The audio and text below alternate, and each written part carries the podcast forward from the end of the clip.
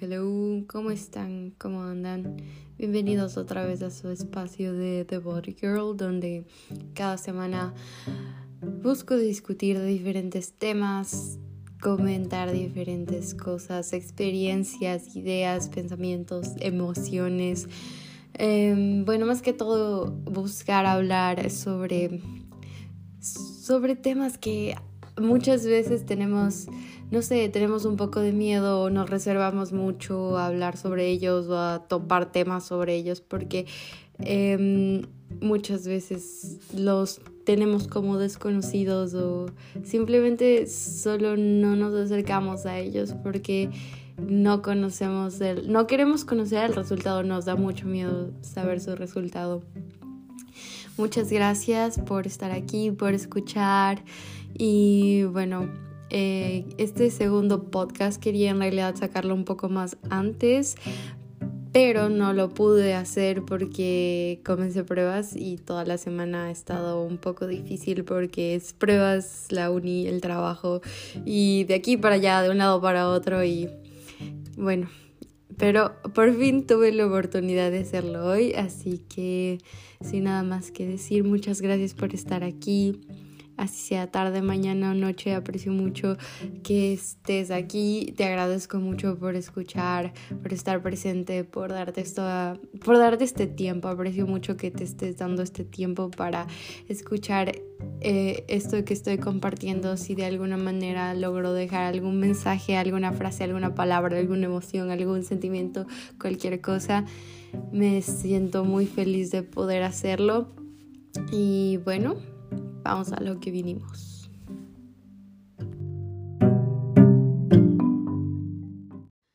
Y bueno, como ya vieron en el título, lo que quiero, bueno, si no han visto en el título, igual quiero compartirles sobre lo que quiero hablar hoy y mm, hoy quiero hablar sobre soltar el control y dejar y bueno, dejar que las cosas fluyan. Em, siempre he creído que para una vida perfecta era esencial tener el control de todo a mi alrededor. Pero es, es en realidad imposible, porque tener el control sobre todo en la vida es lo que evita que las bendiciones y todo lo que deseamos con nuestros corazones, todo lo bello, todo lo precioso, todo lo que deseamos manifestar en nuestras vidas en realidad llegue a nuestras vidas. O sea, es como que un stop, no vengas.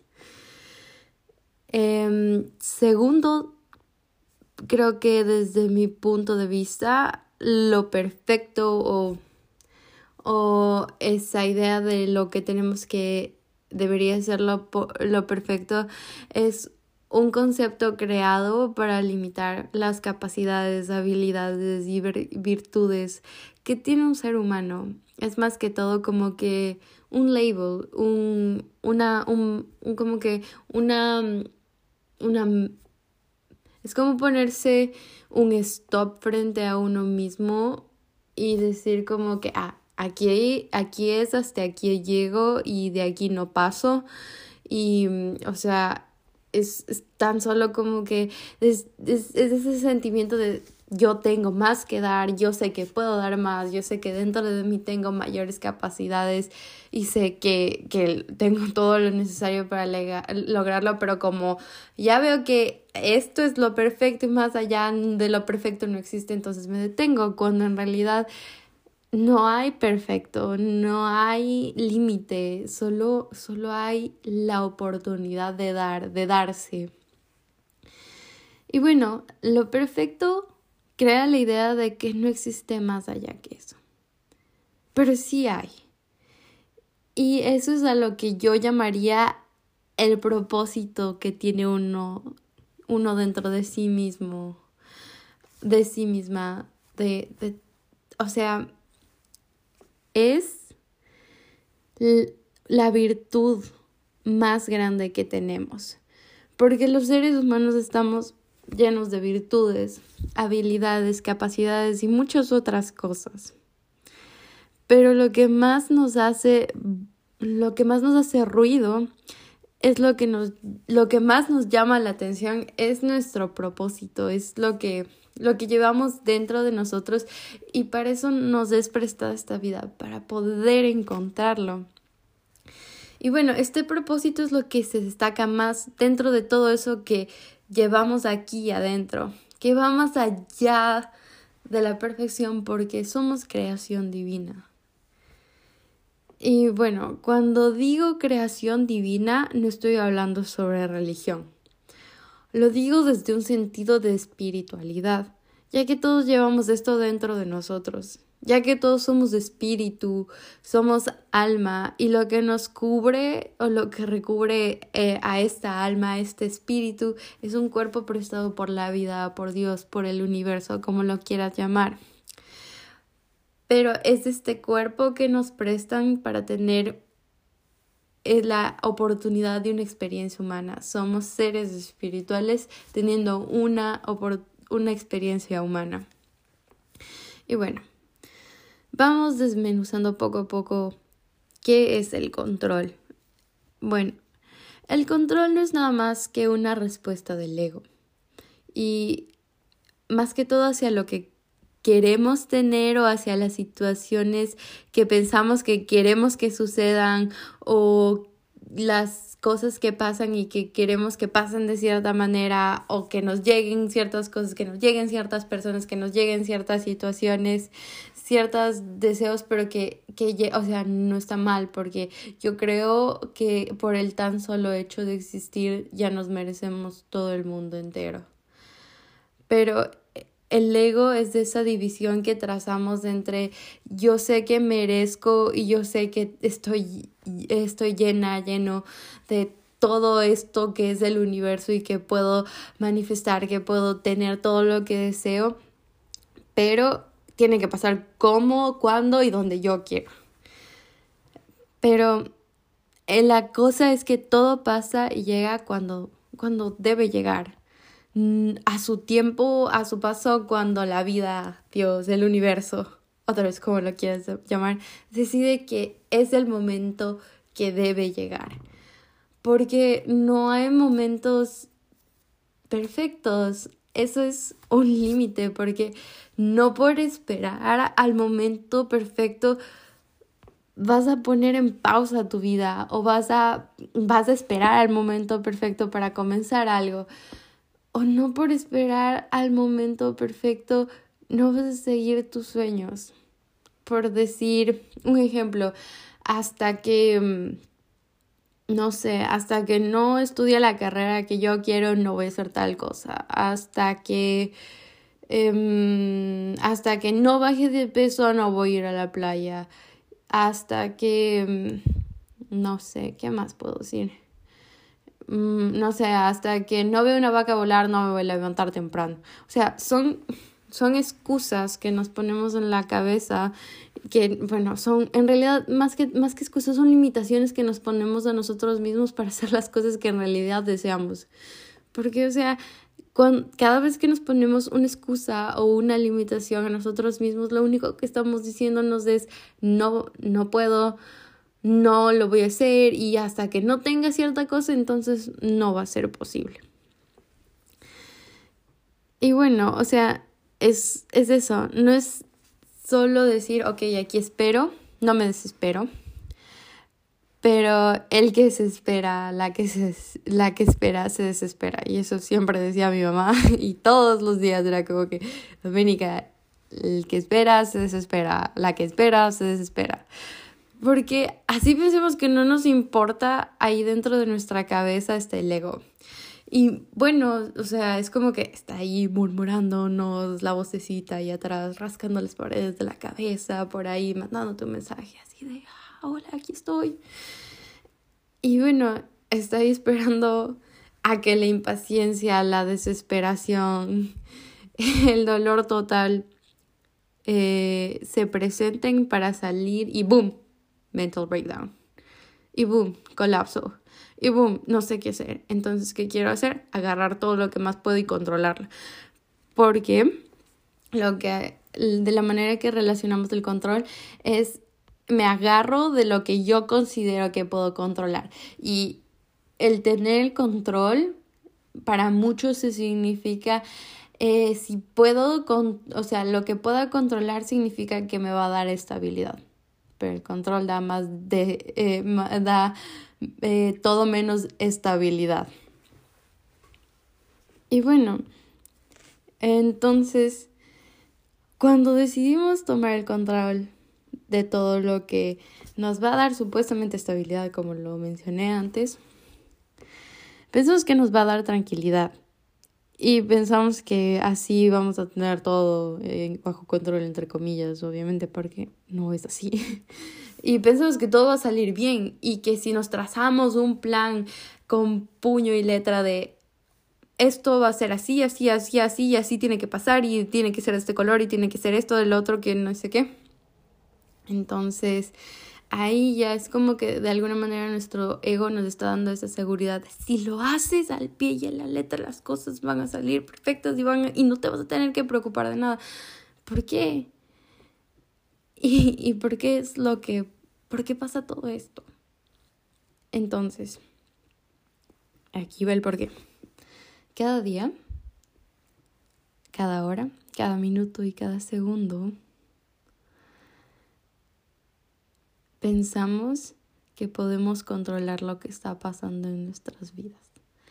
Pensamos que si escribimos un plan detalladamente o si nos hacemos una lista de qué tenemos que hacer en todo el día, o si es que, no sé, nos trazamos un plan mental y decimos, si hago esto, esto, esto, esto, esto, así, así, así, me va a salir perfecto y no me voy a tener eh, que preocupar de nada porque todo lo tengo bajo control. Pues no, no es así.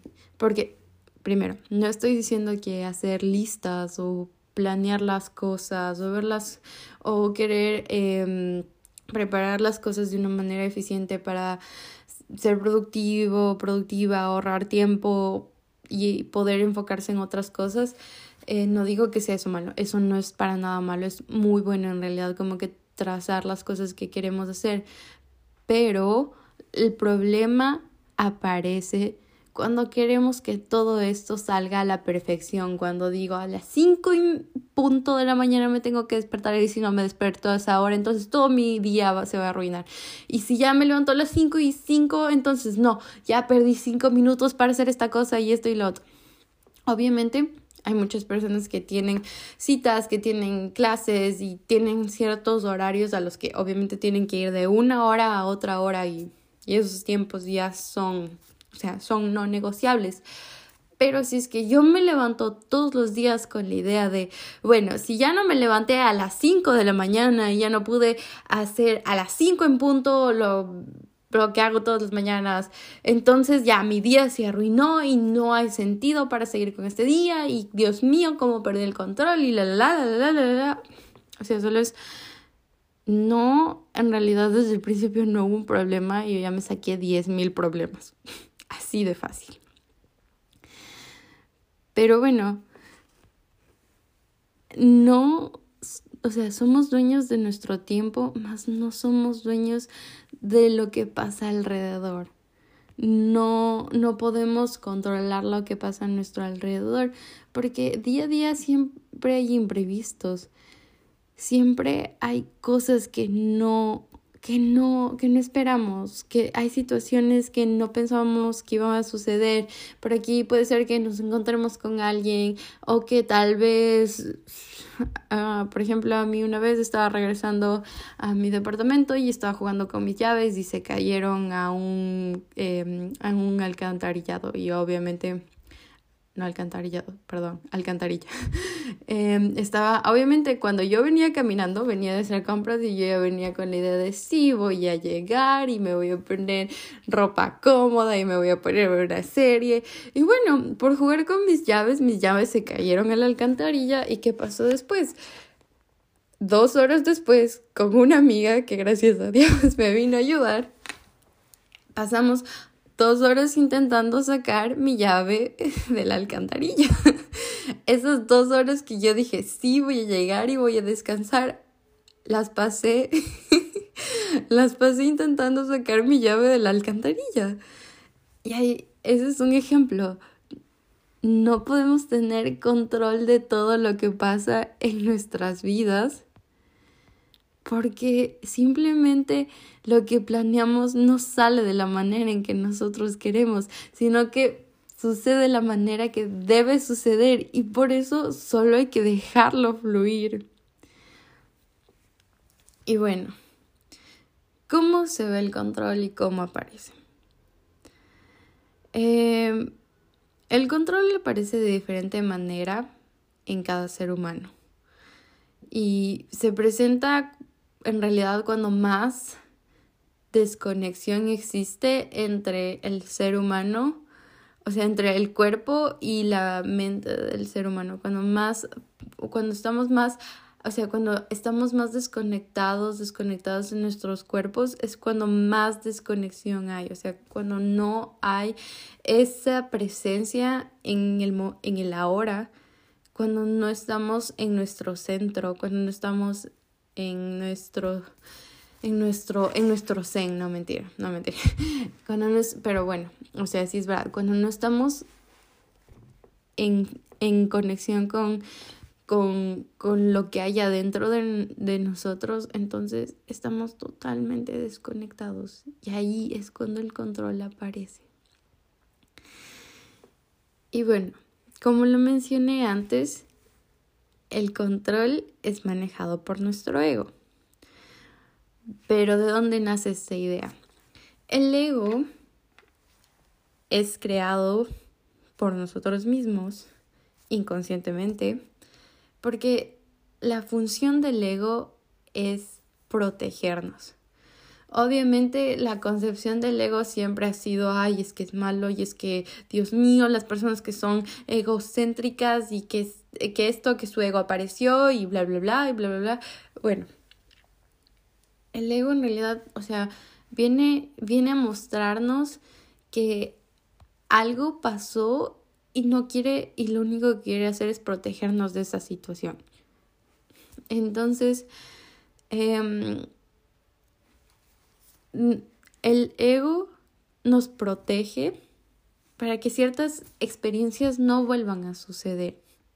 Es como que de una forma, una protección inocente que se puede volver un problema. ¿Y por qué? Digamos que, mm, un ejemplo, cuando, cuando un niño o una niña están jugando y yo que sé, viene otro niño o niña y le empuja y todos se comienzan a reír del niño o de la niña que se cayó al piso, aparece el ego y es este recuerdo de Em, esta tal persona me empujó cuando yo tenía siete años y ya me quedé traumada de por vida porque todo el mundo estaba riendo de mí. Entonces eh, voy a tener mucho cuidado con las personas para que no se burlen de mí y voy a separarme de todo el mundo. Entonces, estas acciones que tomamos inconscientemente por el hecho de que sucedió algo es porque el ego está intentando protegernos de ciertas situaciones. Lo mismo pasa en el diario vivir. Por ejemplo, cuando estamos corriendo y no vemos una roca y nos tropezamos y nos caemos y nos ven personas y se comienzan a reír, entonces el ego nos dice para evitar ciertas situaciones, entonces vamos a dejar de mm, correr por cosas estúpidas y nos vamos a concentrar más en caminar. Entonces es, es, algo, es algo inocente, pero hay otras situaciones donde el ego crea protecciones mucho más grandes, como, bueno, y aquí va un ejemplo muy personal. Em, para yo sentirme suficiente y para sentirme em, valiosa y percibida por el mundo, decidí, bueno, mi ego decidió que lo mejor era bajar de peso. ¿Por, qué? Porque así me, iba, así me iba a sentir yo valiosa, así me iba a sentir yo recibida, así yo me iba a sentir vista. Entonces lo que yo hice fue seguir, o sea, eh, bueno, esto quise hablarlo de manera más explícita en otro, en otro, en otro, eh, en otro episodio. eh, ni que fuera Netflix, pero bueno. Entonces, lo que pasó es que yo sin mucho conocimiento, bueno, en realidad mm, casi nada de conocimiento, vi una dieta en Instagram, a lo que comenzó la pandemia y comencé a hacer de lo que me gustaba, porque el deporte siempre me ha gustado, eh, una obsesión. Y lo que pasó fue que conseguí ese resultado que tanto buscaba y quería. Y conseguí ser vista por las personas que quería ser vista, conseguí, eh, conseguí que también palabras bonitas de, ay, qué bien te ves, ay, Dios mío, ¿qué estás haciendo? Qué flaca, eh, qué, disciplina que tienes para hacer ejercicio todos los días y qué bien comes y cómo haces para no salirte de la dieta y cosa que, o sea, mi ego, Dios mío, en el cielo, porque estaba recibiendo complemento y complemento y complemento y yo solo era como que, ay, Dios mío, me están viendo, me estoy sintiendo eh, aceptada, me estoy sintiendo recibida, entonces hay que seguir haciéndolo. Y bueno, entonces seguí haciéndolo y lo que resultó fue en que me moría de hambre, no tenía mi mes, o sea, llevaba un año sin periodo porque mi cuerpo no tenía la grasa suficiente para, bueno, la grasa ni las hormonas suficientes como para producir eh, mi periodo porque, bueno, cuando mm, estás en un estado de fight or flight, de lucha o huida, em, tu cuerpo solo produce la energía necesaria para mantenerte vivo y apagar las otras funciones de tu cuerpo que considera que no son necesarias para que estés vivo. Entonces, bueno, fue un tema muy fuerte. Y mm, bueno, ahí después, o sea, en ese momento obviamente no lo veía así, pero ya después de recuperarme, de hacer, de seguir todo este proceso y todavía lo sigo haciendo, me doy cuenta que muchas veces lo que escuchaba en mi cabeza era mi ego diciéndome, ¿ves? Estás siendo aceptada. ¿Sientes eso dentro de ti? Estás siendo validada, la gente te está viendo, las personas que querían que te, que te vean, que querías que te vean, te están viendo, estás, eh, estás haciendo algo bien, ¿por qué, o sea, ¿por qué no te sientes bien si, si estás haciendo lo que siempre quisiste, si estás logrando lo que siempre quisiste, si ya ahí tienes los cuadritos que tanto, que tanto querías, ahí están, ¿por qué no te sientes bien? Y es porque en realidad es el control es algo tan vacío, algo tan, tan vacío, porque al querer controlar todo, lo pierdes todo, así sinceramente, lo pierdes todo, absolutamente todo. Y bueno, de mi experiencia yo puedo decir que yo, o sea, perdí tantas experiencias, tantas comidas, tantos momentos, junto a amigas, junto a amigos, junto a seres queridos, tantas llamadas, porque llegó un punto en el que yo no quería escuchar a nadie, estaba tan, tan encerrada en mi ego, tan encerrada en mi control, que siempre que me invitaban a comer o que me decían cocinemos o no quieres cocinar alguna cosa, me, inventaba alguna excusa, decía que no podía ir, decía que ya comí, decía que no tenía hambre, porque si yo no lo cocinaba, si yo no lo pesaba, si yo no lo hacía al pie de la letra como yo lo tenía en mi cabeza, entonces no estaba bien. Estaba saliéndome de control y todo, o sea, no. Y lo mismo era con el ejercicio. Si en un día no hacía dos, tres horas de ejercicio, entonces no estaba bien. Y si en un día no me levantaba a las 5 de la mañana en punto a hacer ejercicio, entonces mi día ya, o sea, es como que 5 y 5 de la mañana y ahí, si es que no era a las 5 de la mañana, igual, o sea, hacía ejercicio, pero no, o sea, ya dentro de mí me sentía culpable porque en mi cabeza era un constante recordatorio de, ¿y la disciplina? ¿Y por qué? O sea, estás haciéndolo mal, te tienes que levantar a esta hora, ya acordaste contigo mismo, no te estás presentando contigo mismo, no estás haciéndote fiel a ti mismo, pero, pero no, no es eso. No es que me faltaba disciplina, no es que no estaba comprometida conmigo mismo, era mi ego, era, era mi ego queriendo tomar el control de todo, de todo. Absolutamente de todo. Y, y, ahí, o sea, es como que ya después de bastante tiempo, cuando llego a la reflexión de todo esto, y me acuerdo de muchas cosas, sabía que, o sea, ahora entiendo que era mi ego, en ese momento pensaba que era yo, pero bueno, el, el ego es parte de, de todos y de todas. Eh, bueno, en ese momento no sabía que era mi ego hablando a través de mí, pero porque o sea, lo único que sentía cuando no tenía el control de la comida, cuando no tenía el control del ejercicio, de las horas a las que eh, a las que hacía ejercicio, de los, de los horarios a los que salía a correr y todo eso, era cuando se me mezclaba, cuando se me mezclaban los tiempos o cuando salía a comer con alguien. Y, y, y eso era terrible porque, porque ya digamos que un sábado, porque normalmente los sábados eran los días que decía, bueno, así me voy a dar un gustito. Pero de todas formas, cuando supuestamente me daba ese gustito era después ese e, ejercicio recompensatorio o mm, no comer algo después o comer menos en la mañana para poder comer eso y que entre en el rango de calorías que yo consideraba que era el perfecto para mí.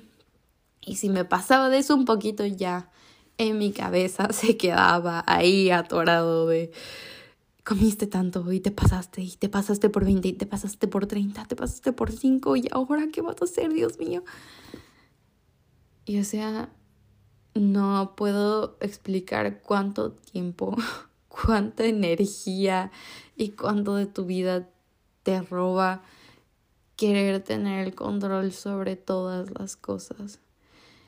Y yo pasé un año así y no me puedo imaginar que hay gente que pasan agarrados del control y agarrados del control más, más de un año.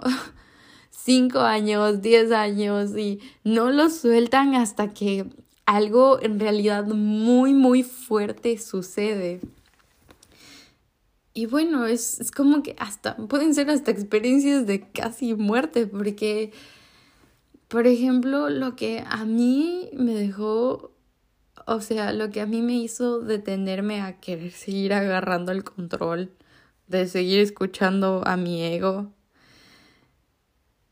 fue el hecho de verme al espejo y a pesar de que ya tenía el cuerpo que yo pensaba que siempre, que, que siempre quise tener, no me sentía feliz.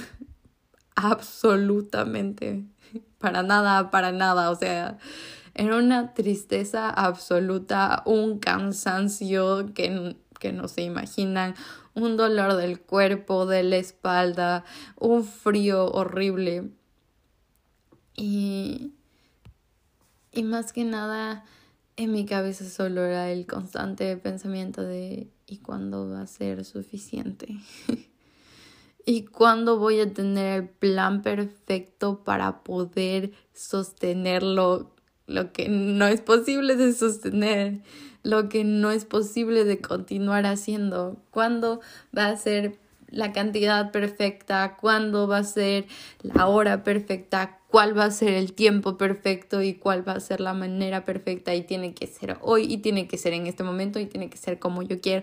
Y si yo no quiero y si no es como yo quiero me desespero y me duele y me enojo y Dios mío.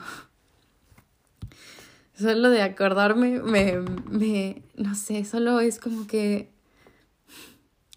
me pone muy triste en realidad.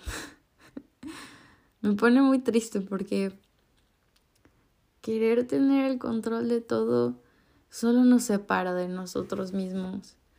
nos separa de, de, de, de, las personas, de los seres humanos que somos, de lo que llevamos dentro, porque lo que llevamos dentro es diez mil veces más importante de lo que llevamos fuera. Este cuerpo solo fue prestado para encontrar el camino, para encontrar el propósito, para seguir nuestros sueños, para caminar, para bailar y para expresar lo que hay dentro.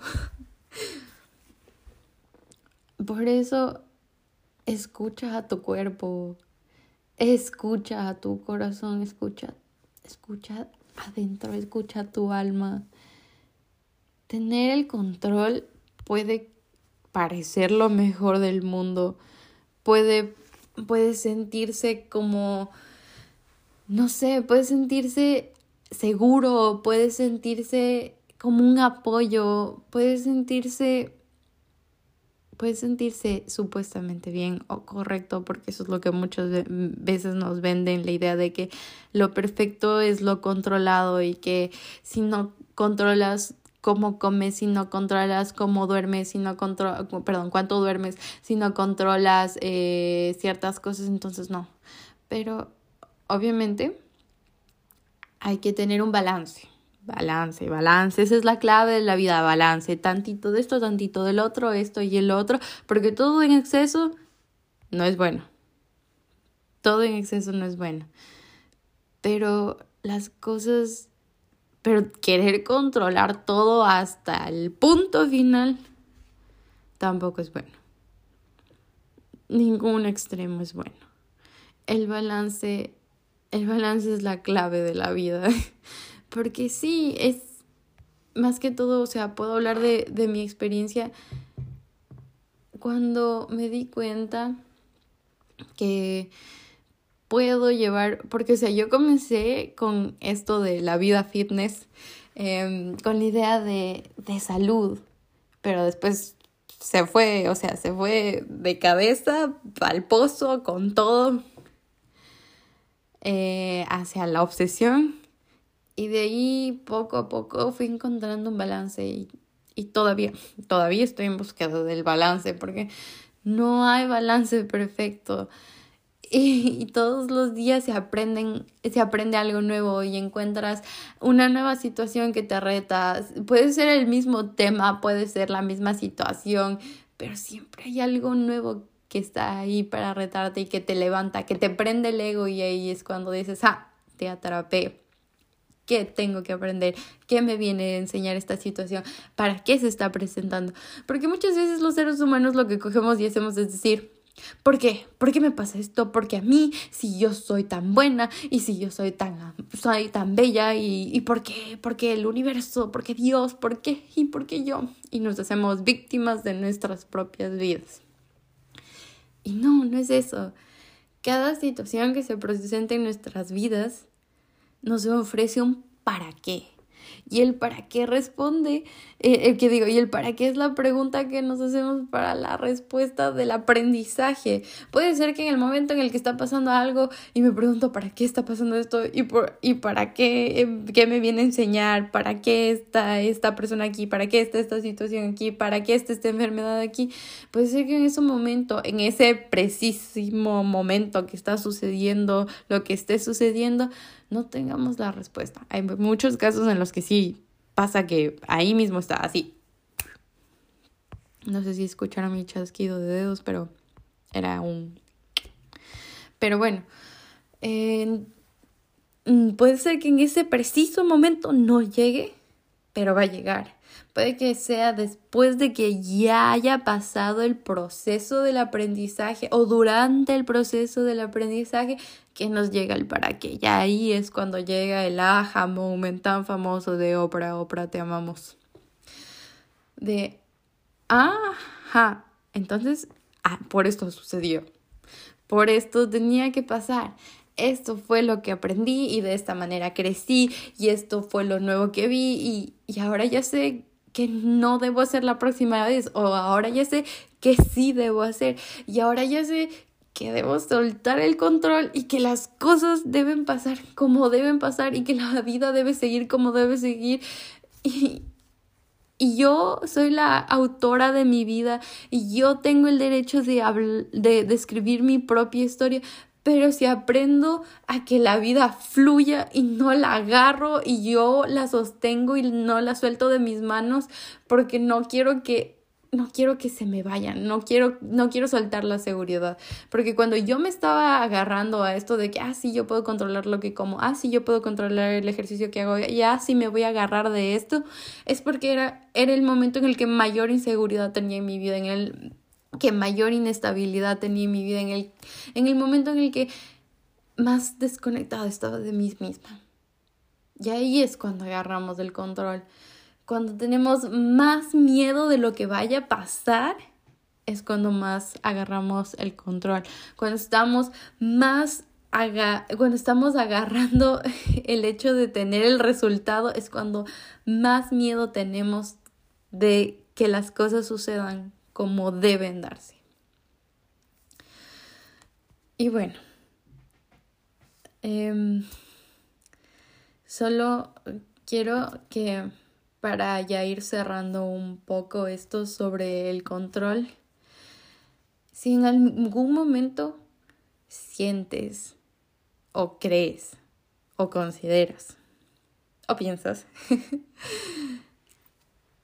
que estás queriendo, no, que tu vida está fuera de control, es porque estás queriendo agarrarte del control. Y pueden haber cosas por ahí donde ya estés agarrándote y queriendo controlarlas, pero hasta lo más mínimo, hasta el detallito más pequeño. Y ahí es cuando te debes sentar, en donde sea. Bueno, o sea, no literalmente sentar, pero si te quieres sentar, te puedes sentar. Pero te tienes que sentar contigo misma, contigo mismo. Y ahí te tienes que preguntar, a ver, a ver, ¿qué está sucediendo? Porque creo o considero que las cosas están fuera de control. ¿Qué está sucediendo en este momento? ¿Qué se está presentando? ¿Para qué se está presentando esto? ¿Por qué estoy sintiendo esto dentro de mí? ¿Por qué considero que debo tomar el control de esta situación? O sea, hay cosas que obviamente uno debe aprender a tomarlas y poner el balance. O sea, eh, por ejemplo, digamos que mm, eh, voy a hablar con esto del, de, la, de lo que me sucedió a mí porque es algo de lo que en realidad tengo más conocimiento y puedo dar un mejor ejemplo. Cada vez que yo siento que mi vida se está descontrolando, me agarro de la comida y muchas veces es inconscientemente. Entonces, cuando estoy más estresada, cuando las cosas están, cuando las cosas se me ponen difícil o cuando yo creo, mi ego piensa y considera que las cosas no están saliendo como yo quiero, como deberían estar saliendo según yo, según mi ego, ahí es cuando comienzo a restringirme comida inconscientemente y es como que en el desayuno como y después digo no tengo hambre, no, ya no tengo hambre.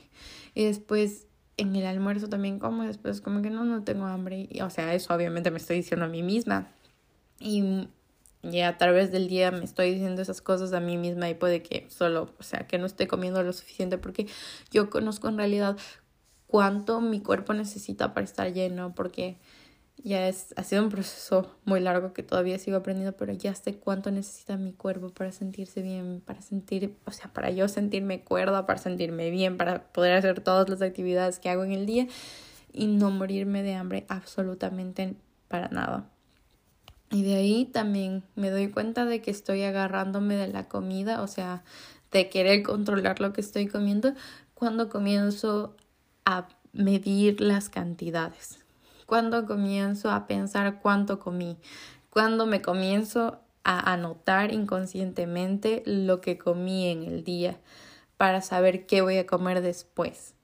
Y porque eso es algo que antes hacía cuando controlaba mi comida. Anotar qué comí en el día, eh, ver cuántas calorías tenían y ver qué era lo siguiente que iba a comer. Entonces son actividades que no recomiendo.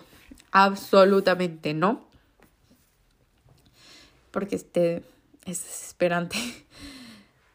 Y, y ahí es cuando me doy cuenta y me paro y me, bueno, no me paro, me siento, siempre me siento. Y digo, a ver, ¿qué está pasando? ¿Para qué se está presentando esta situación? ¿Para qué? ¿Por qué está sucediendo esto? ¿Qué me viene a enseñar? Y ahí es cuando comienzo, muchas veces me gusta escribir lo que se me viene a la mente o muchas veces me gusta dialogar conmigo misma.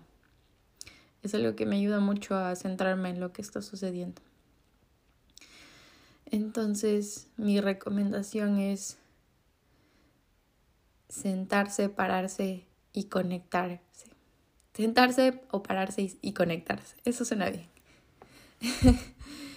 y bueno, em, este fue el segundo episodio sobre soltar el control y solo dejar que la vida fluya. Porque creo que el regalo más grande que tenemos desde esta experiencia de la vida, y así sea lo que sea que esté pasando en este momento, es momentáneo. No todo en la vida es para siempre. Y así sea una experiencia muy buena, no tan buena, siempre nos trae una enseñanza y esa enseñanza siempre es una bendición. Así que